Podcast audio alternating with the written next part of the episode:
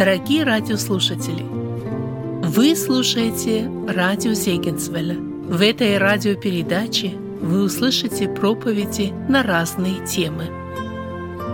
Сегодня предлагаем вам послушать проповедь Александра Гончаренко.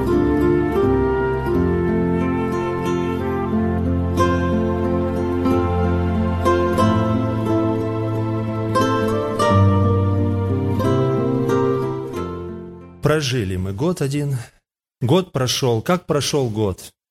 Если так посмотреть, братья и сестры, на прошлый год, какой он был хороший для меня вот лично или плохой год, конечно, он был наполнен всем. Были и радости, и печали, были разочарования, может быть. Кто-то обижался. Тут в церкви здесь вот мы могли обидеть кого-то мы братья, сестры. Потому что в семье так происходит. Люди реальные, настоящие, не какие-то там нарисованные ангелы, а настоящие. Может быть, кто-то кого-то ободрял, поддерживал и получал вот, вот эту вот подпитку, радость получал в церкви. Но, братья и сестры, но все равно это семья. И это очень ценно, это очень дорого. Так Господь задумал, так Он создал, чтобы люди, верующие, росли в семье. Здесь Он нас учит. Здесь Он нам показывает реальную жизнь. Здесь Он показывает нам будущую жизнь. Но больше всего меня беспокоит вопрос, как мы будем жить дальше. Доживем ли до конца года? Сегодня, наверное, такое собрание, когда Отец нас собрал всех вместе и говорит, дети, давайте посмотрим на прошлый год и давайте посмотрим на будущий год. Какие же у нас приоритеты? Какая, какой же у нас курс, куда мы движемся, куда идем, что мы хотим достигнуть? Семья. У нас есть цель, у нас есть смысл нашего существования. И Господь нам хочет сегодня напомнить, что главное в нашей жизни, чего нам нужно держаться, чтобы год был хорошим, чтобы год вошел в нашу память как хороший год. А может быть, для кого-то это будет год перехода. И подобный момент был тогда, когда Иисус Христос был готов уйти с земли. Он собрал учеников, мы прочитаем это место, записанное в Евангелии Матфея, 28 глава, с 15 стиха, специально с 15 читаю, чтобы нам контекст вот был ясен. Тоже Иисус собрал своих учеников, Он сейчас отходит, и на устах Его очень важные слова. Он передает очень важные вещи своим ученикам, чтобы жизнь их последующая была правильной. Читаем 28.15 Матфея. Лучше, чтобы Библии были открыты. Мы будем рассуждать, будем смотреть на текст. Они, взяв деньги, поступили, как научены были, и пронесло слово сие между иудеями до сего дня. Одиннадцать же учеников пошли в Галилею на гору, куда повелел им Иисус. И, увидев его, поклонились ему, а иные усомнились. И, приблизившись, Иисус сказал им, «Дана мне всякая власть на небе и на земле. Итак, идите, научите все народы, крестя их во имя Отца и Сына и Святого Духа, уча их соблюдать все, что я повелел вам, и сея с вами во все дни до скончания века. Аминь. Как дорого звучат эти слова «Я с вами во все дни до скончания века». Как по-новогоднему они звучат для нас. Иисус Христос обещает, «Я буду с вами, хотя возношусь на небо, но Бог в своей премудрости предусмотрел, что Духом Святым я буду с вами. Я буду даже ближе, чем сейчас, я буду внутри вас. Я буду с вами». Но в то же самое время Он дает ученикам своим повеления, и мы называем это великим поручением. Он говорит, итак, идите, научите все народы, и нас в том числе. Если бы они не учили, нас бы здесь не было. Научите. И они это делали. И церковь до сих пор живет, братья и сестры. Это великое поручение, оно так называется. Удивительно оно звучит для учеников. Научите все народы, для нас оно уже, мы привыкли к этому звуку, все народы, для них это звучало очень странно, потому что все было направлено на Израиль. Даже сам Иисус Христос, будучи здесь на земле, Он говорил своим ученикам, на путь языческий не ходить. Но идите на паче всего к погибшим овцам дома Израилева. То есть все для Израиля. И вдруг ученикам Иисус Христос говорит, а теперь идите все народы, все, все, все. И римляне, которые покорили их. И сирийцы, которые постоянно доставляли им переживания. И египтяне, откуда они вышли из плена. Всем идите расскажите. До края земли идите всем народам. Для них это звучало, как это так? Братья и сестры, наверное, ну, если немножко сравнить, вот сейчас бы Господь сказал каждому из нас, идите научите американцев. Так у нас языка нет.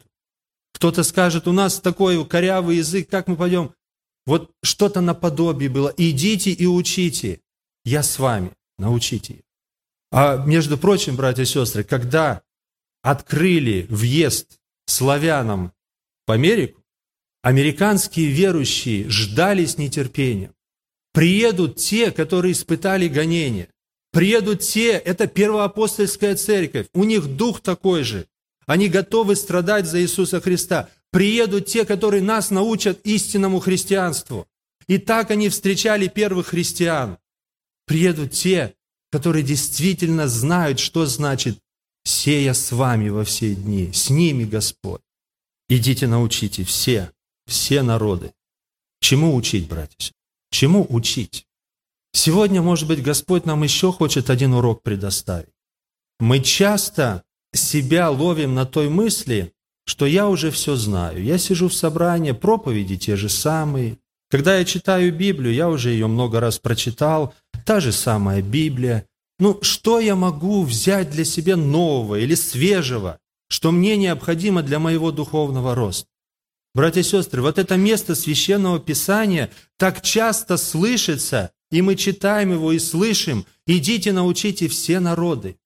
Чему учить? Очень важно, когда мы читаем или слушаем, чтобы мы задавали вопросы к самому Господу, к нашему учителю. Господи, что ты имеешь в виду? Ну, чему я научу этих американцев? Ну, допустим. Чему я их научу? Они же христианская страна, они все христиане. Я пытался сколько раз на работе, там, где еще был, начинаешь говорить о Христе, о, я знаю, Он мой Спаситель, Он меня искупил, Он меня спас. Что ему рассказать? Он уже все Евангелие знает. Когда мы говорим нашим детям, наши дети, это же тоже народы, их тоже надо научить. Когда их учишь, они уже Библию знают, они в собрания ходят. Чему нужно научить все народы? И может показаться такое, что нужно учить соблюдать все, что Иисус Христос заповедал. Ведь здесь так написано, уча их соблюдать все, что я повелел вам. Но возникает следующий вопрос – а как учить язычников соблюдать все, что Христос повелел? Как учить старую тварь исполнять требования новой твари? Как эти невозрожденные люди смогут исполнить то, что Христос заповедовал им? Ну, к примеру, когда вы что-то делаете, делаете не пред людьми, а перед Отцом.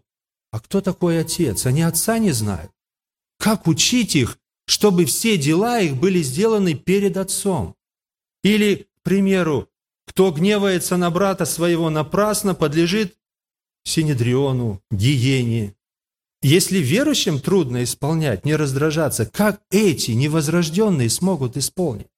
Как можно научить, как можно научить животное, которое бегает по земле, летать?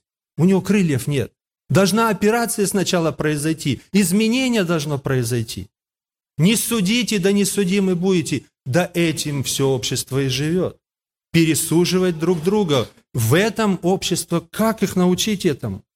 Кто смотрит на женщину с вожделением, уже прелюбодействует, да не смогут они этого исполнить. Не мстить за себя, не сплетничать, не собирать себе богатство здесь на земле. Как это возможно? Братья и сестры, опять нужно внимательно читать Священное Писание и задавать вопросы Господу, что Он имеет в виду. Очень часто именно это место Священного Писания читается с 19 стиха. «Итак, идите, научите все народы, крестя их во имя Отца и Сына и Святого». Чему учить народы? Всегда слово «итак» стоит как мостик Оно соединяет то, что было до этого, и то, что будет после этого. Христос что-то сказал важное до этого слова. И поэтому Он сказал «Итак». Что же Он там сказал? Что Он сказал важного перед этим словом? Давайте мы опять раз, еще раз прочитаем. «Одиннадцать же учеников пошли в Галилею на гору, куда повелел им Иисус. И, увидев Его, поклонились Ему, а иные усомнились.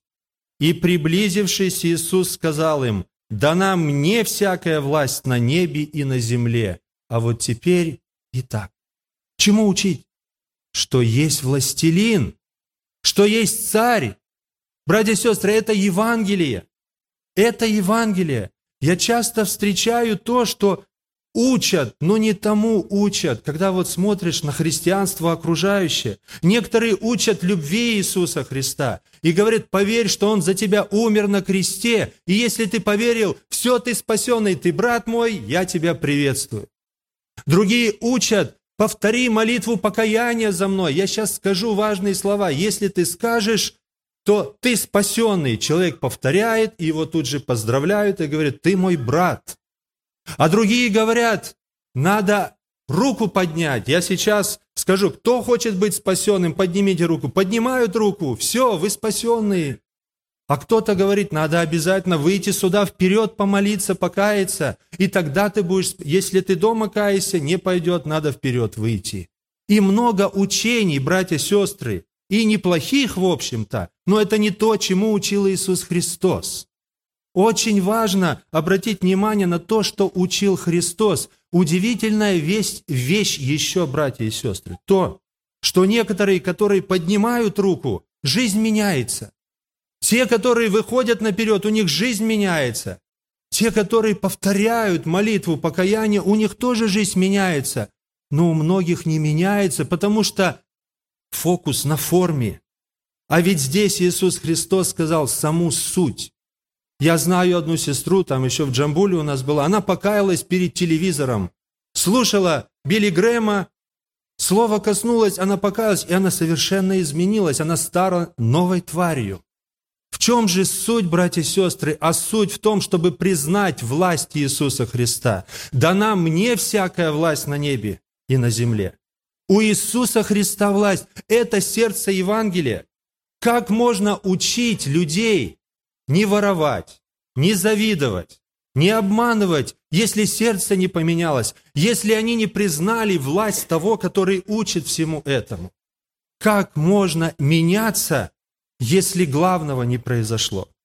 Суть всего Евангелия, что Иисусу Христу дана власть. Посмотрите, что мы здесь видим. Ученики пошли куда? Куда повелел им Иисус Христос. Это уже власть. Они увидели Его, Он явился им. Какая сладость, братья и сестры.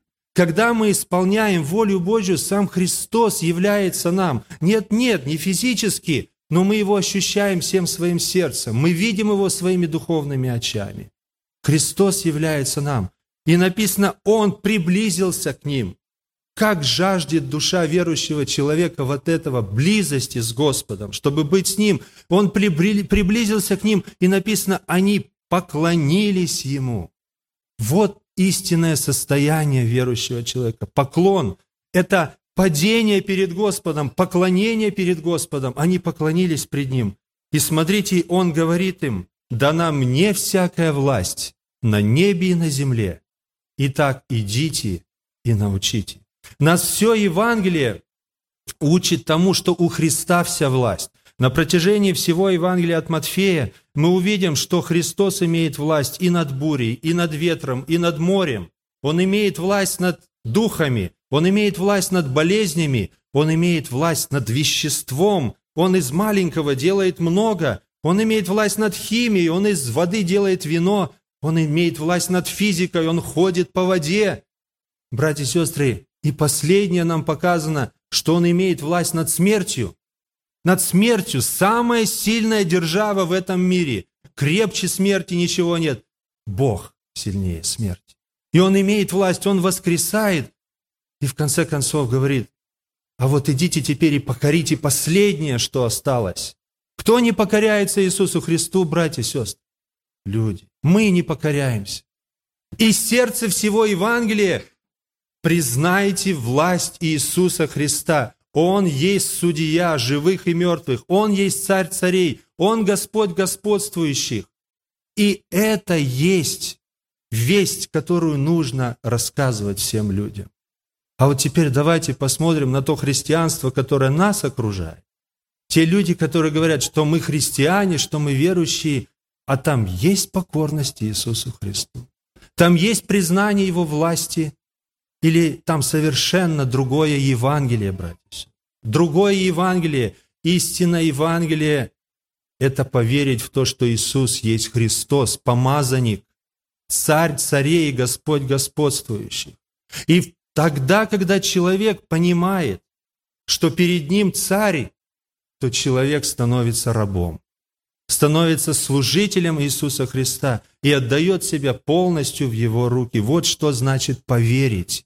Это значит довериться, это значит признать власть Иисуса Христа над собой и сказать, Господи, теперь Ты веди меня. Братья и сестры, перед нами Новый год.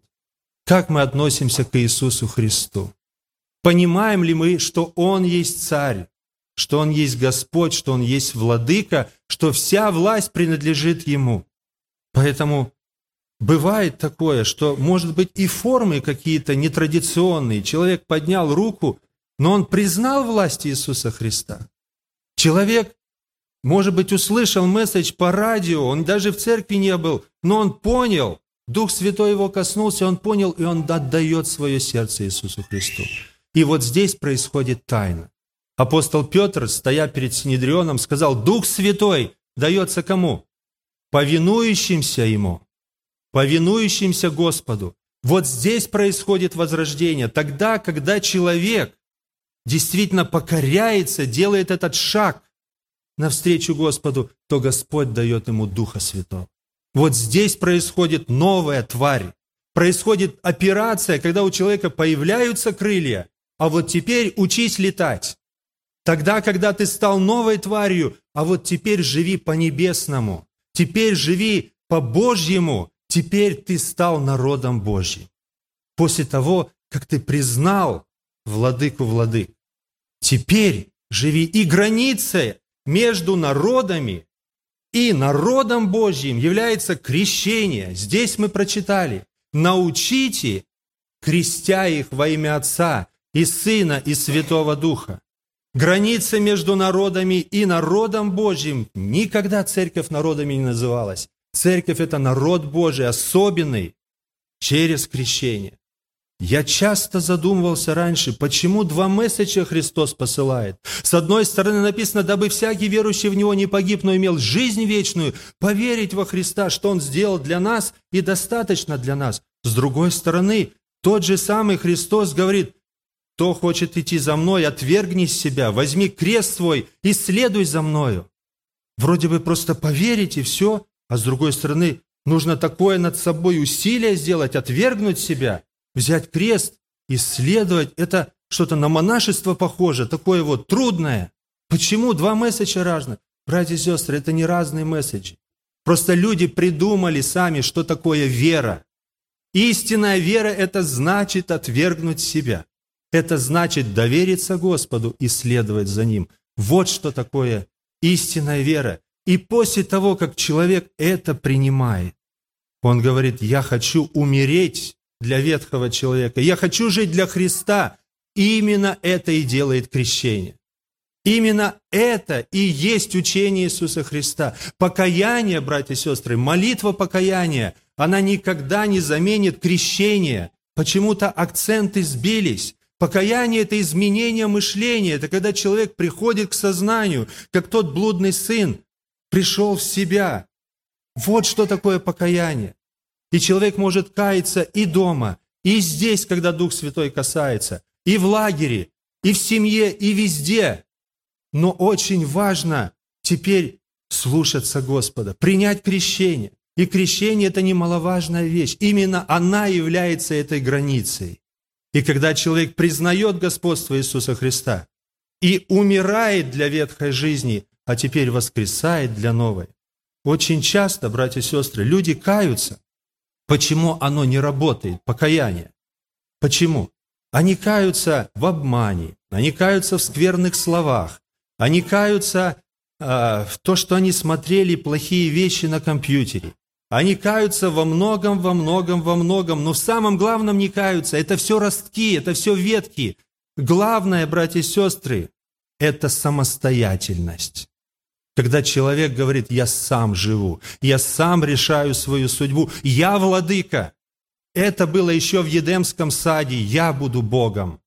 Но когда человек ломается внутри и говорит, нет, я устал жить так, я уже столько дров наломал в своей жизни, я отдаю свою жизнь тебе, Иисус Христос, ты мой владыка. Вот настоящее покаяние. Когда человек меняет стиль мышления и стиль жизни соответственно. Когда он понимает, я не могу больше так думать, я не могу сам больше решать свою жизнь, я хочу отдать свою жизнь Иисусу Христу. И отдает. Не только пришел в себя, но встал и пошел к Отцу и говорит, я готов быть рабом. Я готов быть рабом, я готов быть делать, делать то, что ты повелишь мне делать.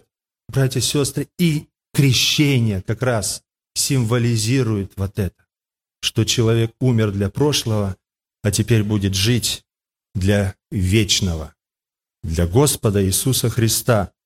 И вот теперь как раз такого человека можно учить.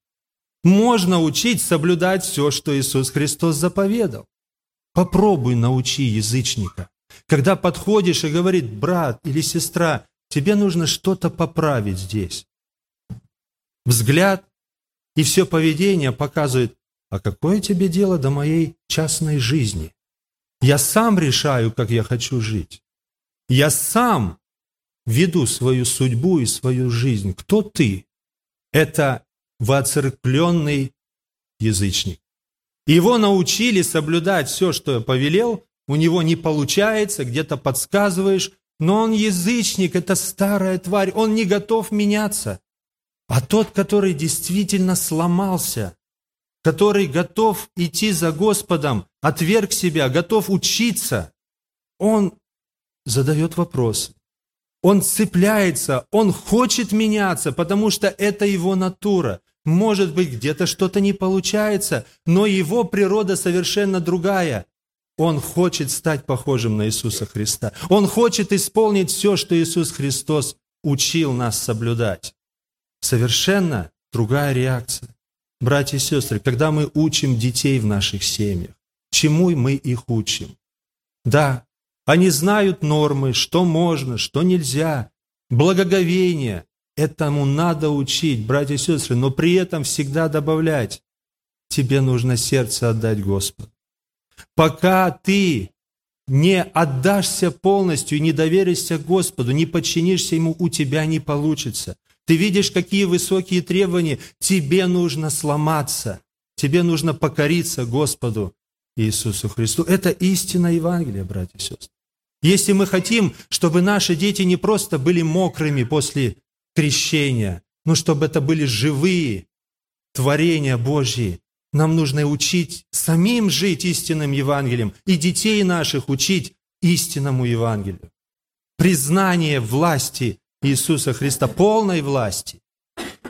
Отвергнуть себя не то, что я хочу, но то, что ты хочешь, Иисус Христос. Крещение, братья и сестры, это начало учебы. И почему-то у некоторых такое впечатление, главное пройти испытание, потом принять крещение, и все, я спасенный. Братья и сестры, на самом деле не так выглядит учение Иисуса Христа. Учение Иисуса Христа выглядит так. Тебе нужно поступить в эту школу. Тебе нужно отвергнуть себя, признать власть мою и потом учиться. Это начало длинного, узкого пути. Предмет стать похожим на Иисуса Христа. Учитель – сам Иисус Христос. Он нас учит стать похожими на Него. Вот что такое христианская жизнь. И в нашей церкви есть братья и сестры помоложе, есть постарше, и для каждого учеба очень важна. Меня немножко задевает, когда иногда такое бывает, надо обращать внимание только на молодежь. Только чтобы вот молодым было хорошо, чтобы они с церкви не уходили. А что со старыми? А что со стариками, с братьями, сестрами? Ведь им нужно дойти, им нужно закончить школу эту, в которую они ходят. Они должны правильно перейти в вечность. И молодых наставить нужно, и пожилым нужно уделить внимание. Для каждого школа очень важна. Каждый момент нашей жизни, братья и сестры, это ценнейшее время. Когда мы придем на небеса, школа закончится. Все. Там школы не будет. Трудно нам, тяжело здесь, неприятности, кто-то обижает, кто-то не замечает, но это очень ценно, братья и сестры, потому что учитель у нас Христос. Он нас учит, Он допускает неприятности, Он допускает что нам что-то не нравится в братьях, в сестрах, в проповедях. Но надо помнить, что Он учитель. И нам нужно учиться один на один. Знаете, есть класс 20 человек, есть класс 30 человек. И чем меньше класс, тем качественнее обучение. Качественнее. Потому что учитель может э, свое внимание уделить одному человеку больше. Но представьте себе, братья и сестры, у нас, у каждого есть возможность учиться один на один, с глазу на глаз. У него есть такая способность каждого из нас учить. И когда у нас что-то не получается, когда что-то не нравится, идти к учителю и разговаривать с учителем напрямую. Разговаривать, молиться, спрашивать, узнавать, как, Господи, мне поступать в той или другой ситуации. Вот что такое наша земная жизнь, вот что такое церковь. Это школа, которой мы учимся. Братья и сестры, очень важно, чтобы мы сами себя проверяли, проповедуя другим, чтобы самому не остаться недостойным. В какое Евангелие я уверовал? Кто для меня Иисус Христос? Это важный вопрос. Поможет, поможет нам разобраться в этом вопросе тест. Я предлагаю нам всем тест. Я буду задавать вопросы, а вы сами, сами в себе отвечайте на них, чтобы узнать, чтобы не обмануть самого себя. Брат и сестра, когда ты принимаешь решения, ты принимаешь их самостоятельно, или ты понимаешь, что есть владыка над тобой, что ты раб, что ты не свой. Ну, допустим, ты воспитываешь детей. Вот сын или дочь не слушает.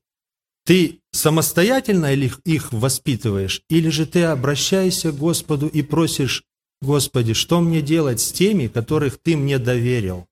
Они в моей семье, что мне с ними делать? Мне ремешок брать? Или мне с ним поговорить? Или мне пойти помолиться? Или мне пост взять? Мы самостоятельно своих детей воспитываем? Или у нас есть владык? Или когда с женой что-то не ладится, да? Ну, бывает. Или с мужем что-то не так. Я сейчас ему как скажу или ей? Или подожди, возьми паузу, у тебя есть господин. Спроси у него совета. Не потому ли жизнь у нас такая тусклая, что мы сами украшаем нашу жизнь? А ведь есть у нас Господь, и Он советник. Когда мы делаем покупки, нужен телевизор мне дома или не нужен? Братья и сестры, у кого телевизор есть? Не поднимайте руки, не надо. Но когда вы покупали, вы спрашивали Господа? Его, в принципе, не поздно и выкинуть, если вам Господь скажет это. Ну, вообще вот, стоит к Богу идти с такими вопросами? Или мы только идем к Нему, когда нам жениться надо или замуж выходить? Ой, Господи, покажи волю. Ну, когда работу, может быть. Это правильно.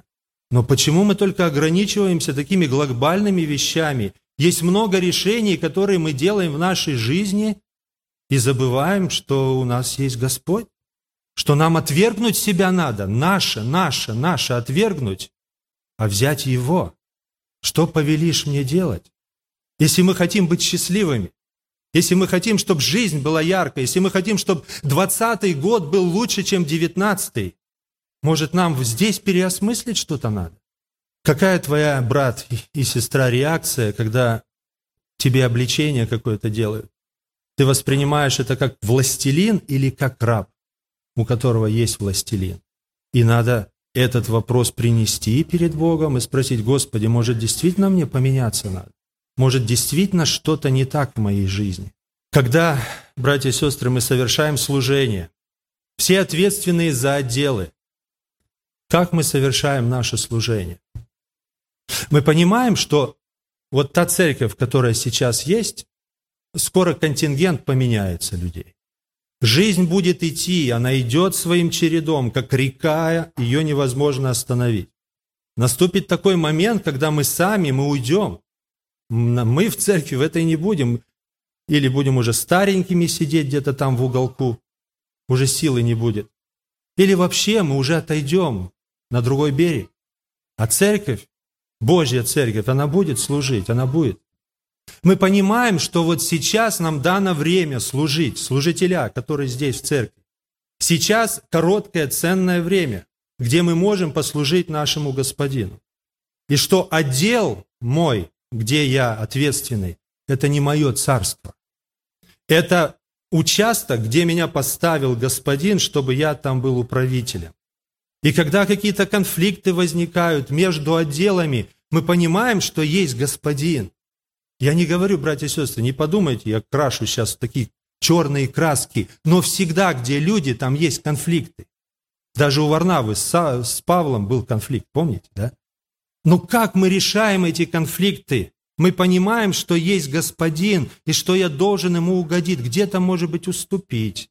А где-то, может быть, если Господин мне говорит, все-таки сказать, брат и сестра, вот это вот более важно или вот это важно. Но чтобы это все было вот в таком духе служения, а не в духе превосходства, что мой отдел, мое служение, оно должно сиять выше других, больше, и все должно быть так, как я сказал. Братья и сестры, которые, может быть, хотели бы служить, но не дают вам служить, а у вас есть желание служить, а вам вот как бы не дают этого, и вы негодуете, очень правильное решение в этом вопросе идти к Господу.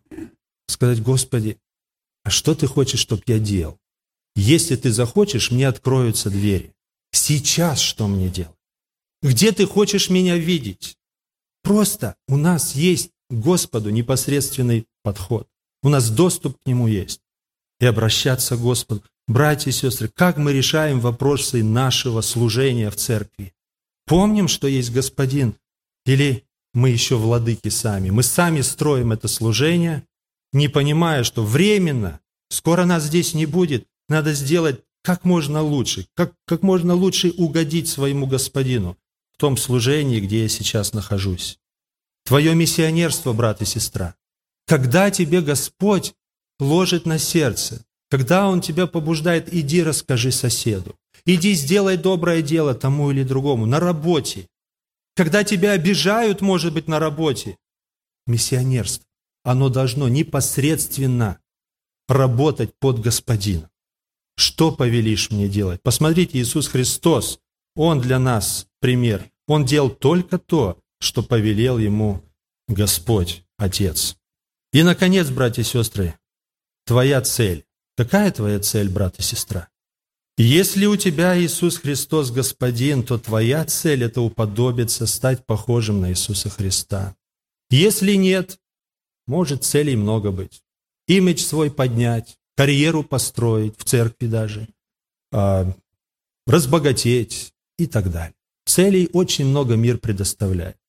Но если Христос у тебя Господин, цель одна – стать похожим на Иисуса Христа. И самое дорогое, братья и сестры, в этом тексте Христос сказал, если так будет в вашей жизни, я с вами во все дни до скончания света. Вы будете со мной иметь общение.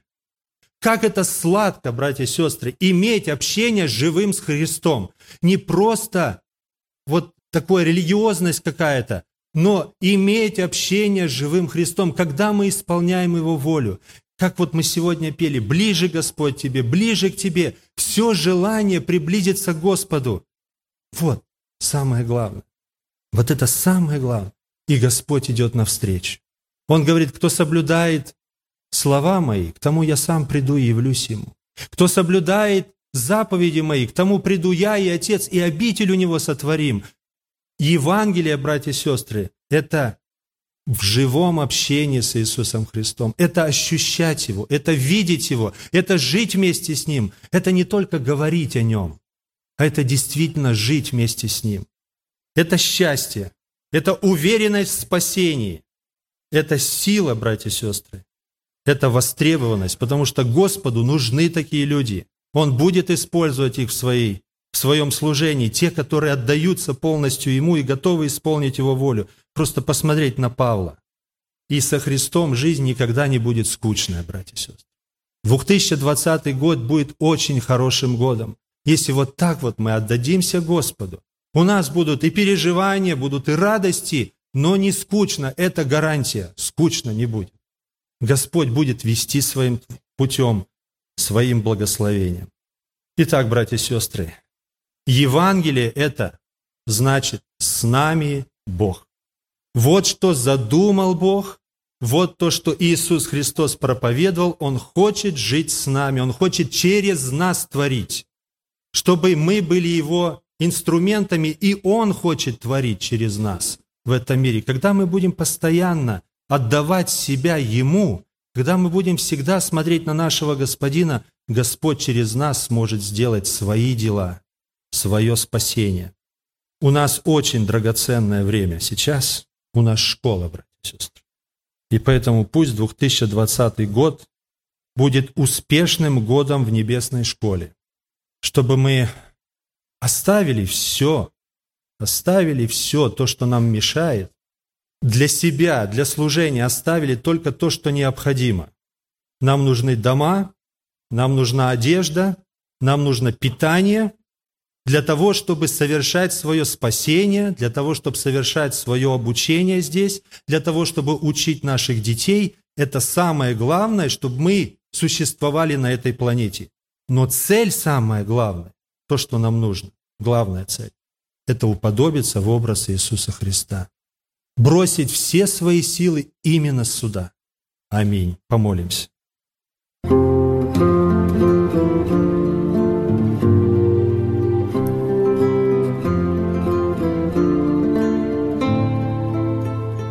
Вы слушали радио Зейкинсвелля «Волна благословения», город Детмалт, Германия. Дорогие радиослушатели, мы желаем вам – Божьих благословений.